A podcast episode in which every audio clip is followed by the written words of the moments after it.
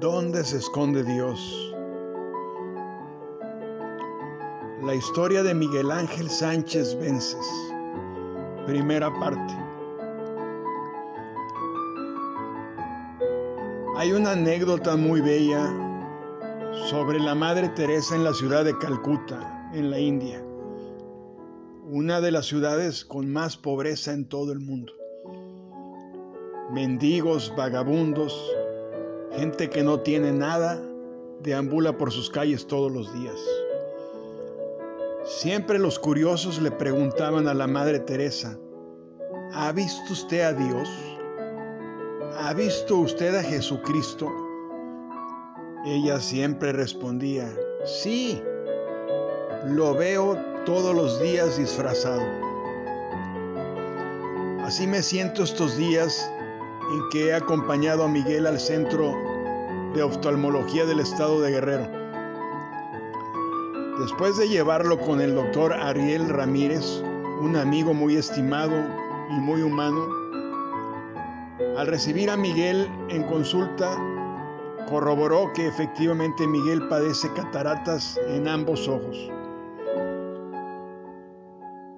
Al hablar de las opciones que podría tener Miguel, nos explicó que tenía grandes probabilidades de quedar bien de su vista con una operación.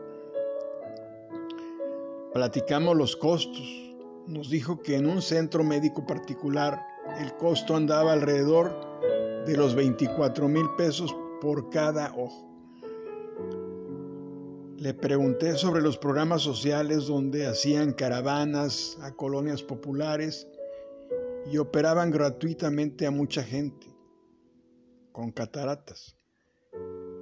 Me comentó que esos programas eran financiados por el gobierno y que los había suspendido, que no había ya esa opción para la gente con pocos recursos. Me sugirió llevar a Miguel a, consulta con el doctor Mario de la O, que es el director del Centro de Oftalmología en el Estado, y que ahí la operación de cataratas costaba alrededor de la mitad a diferencia de uno particular.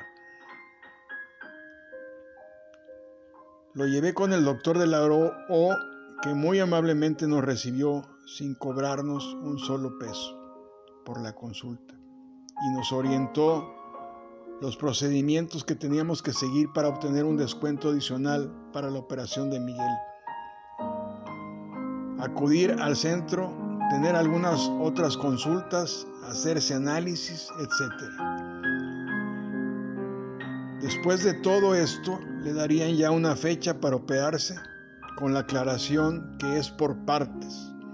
O sea, se opera un ojo primero y después el otro. Con un lapso de descanso entre uno y otro ojo. En eso estamos ahora.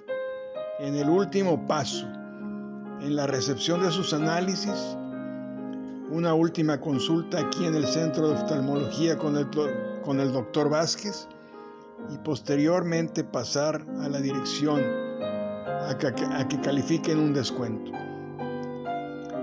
No antes, desde luego, de hacerle un estudio socioeconómico a Miguel. Nuestra petición ronda en los 7 mil pesos por la operación por cada uno de los ojos. Trataré que pudiera ser aún menos el costo, sin embargo lo veo ya muy difícil. Continuará.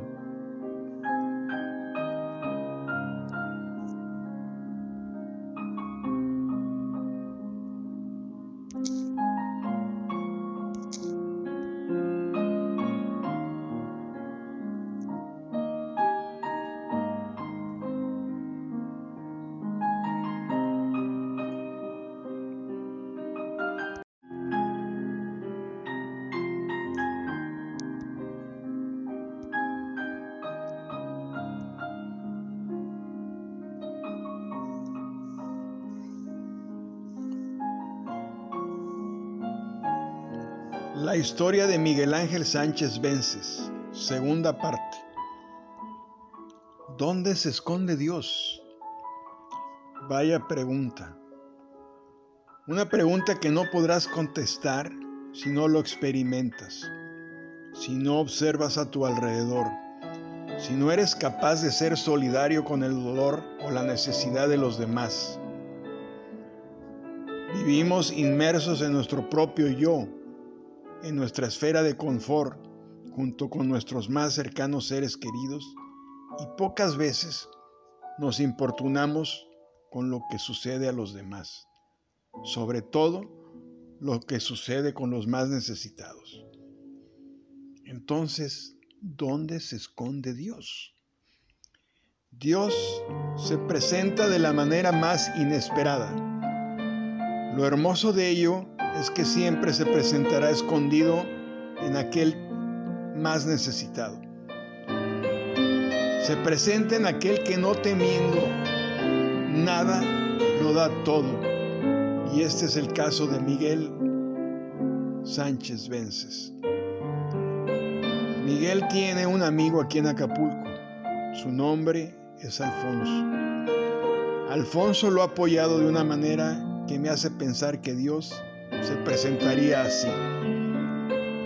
Lo apoya para salir adelante en toda esta via crucis que ha sido su total ceguera por cataratas. Alfonso lo apoya con comida, va por él para llevarlo a las consultas, lo lleva para hacerse análisis, lo espera por horas en el Centro Estatal de Oftalmología de Ciudad Renacimiento. Tengo que decir que Alfonso no tiene recursos. Es un trabajador que vendía casas junto con Miguel y que ahora sobrevive día a día vendiendo artículos de limpieza. Sé por Miguel que Alfonso es muy especial y que de muchas maneras ayuda a la gente. Es ahí donde he descubierto que se esconde Dios, para que no lo descubras. En la gente más humilde, más pobre, que no tiene nada, pero que tiene el alma y el corazón lleno de amor para ayudar. Sin tener casi nada, lo comparten con los demás. Continuará.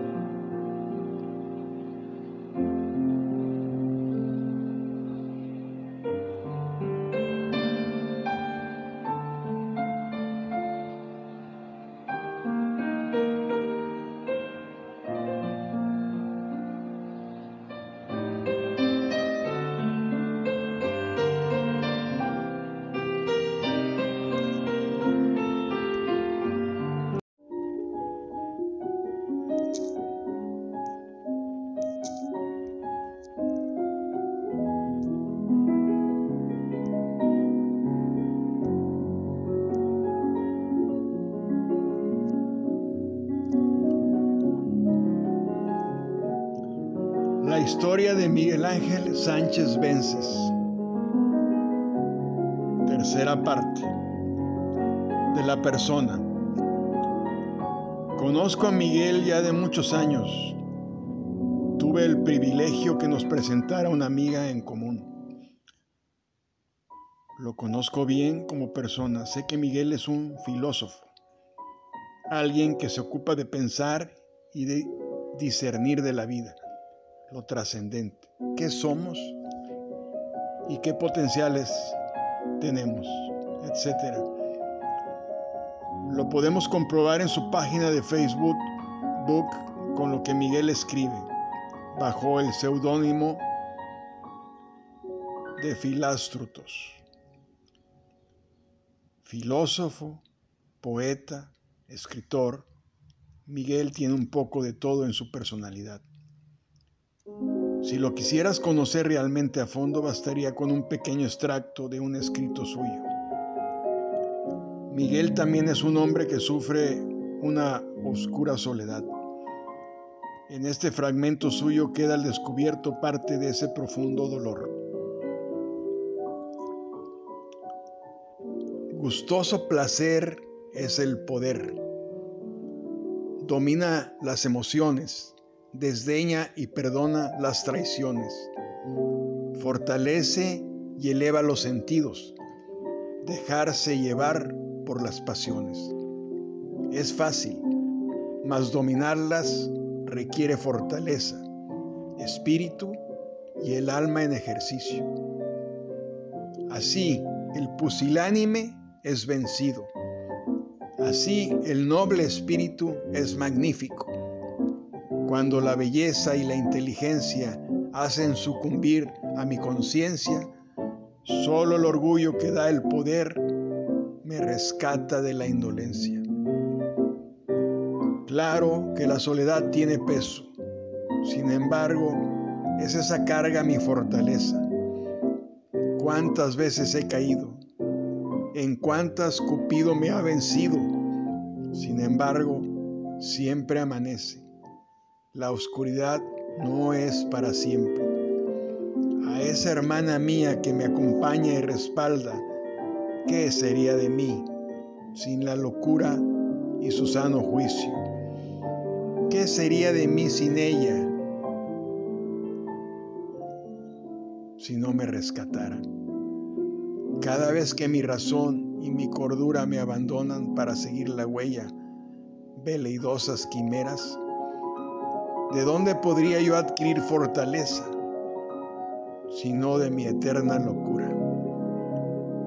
La seriedad que impone el caso impone el justo elogio no es cinismo ni impostura, reconocimiento en su nobleza, es justa medida a esa potencia. Filostratus. Continuará.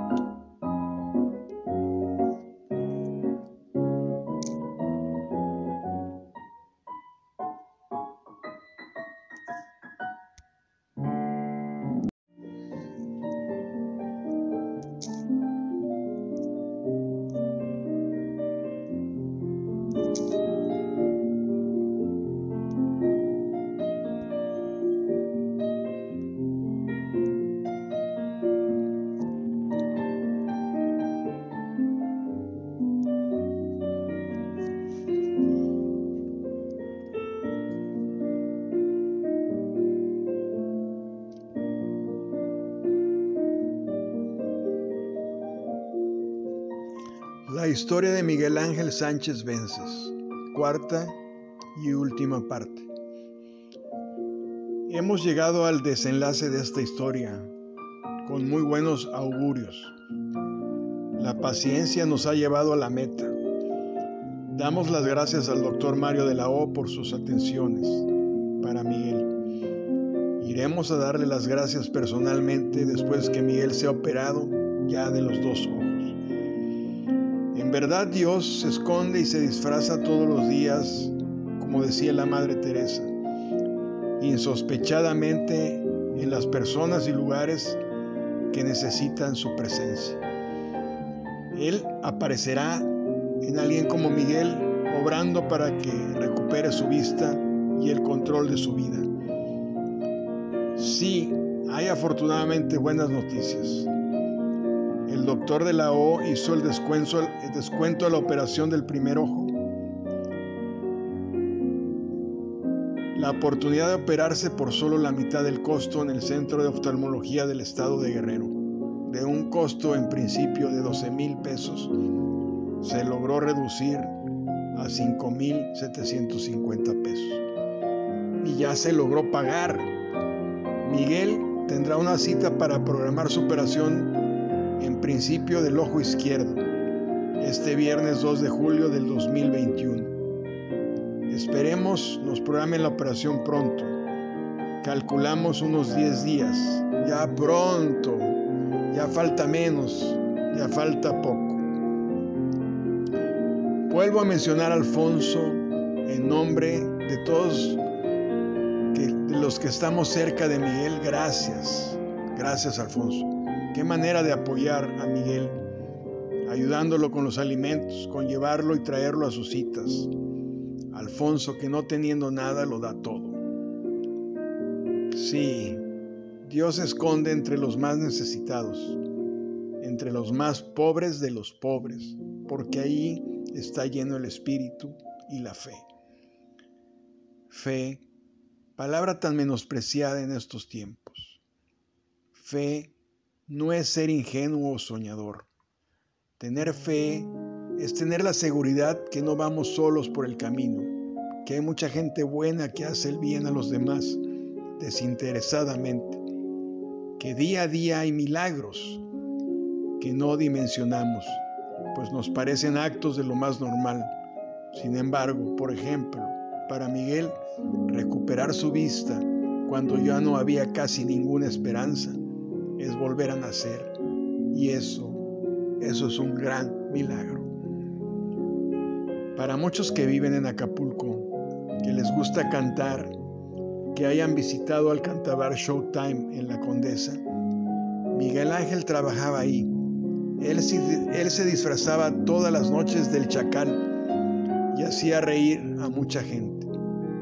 Esa fue la etapa cuando realmente conocí a Miguel, cuando tristemente lo descubrí como un hombre solitario, melancólico, con problemas de alcoholismo, quizás en la etapa más dura de su vida, y sin embargo, todas las noches salía al escenario de la vida a hacer reír a los demás. ¿Se acuerdan de esta historia?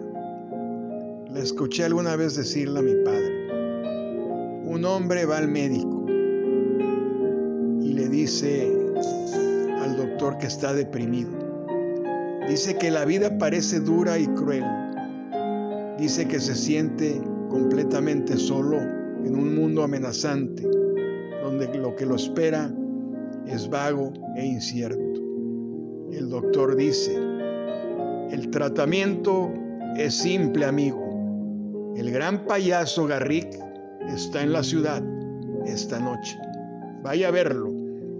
Eso debería recogerte. Es el más famoso payaso del mundo. El hombre rompe a llorar y dice, pero doctor, yo soy Garrick.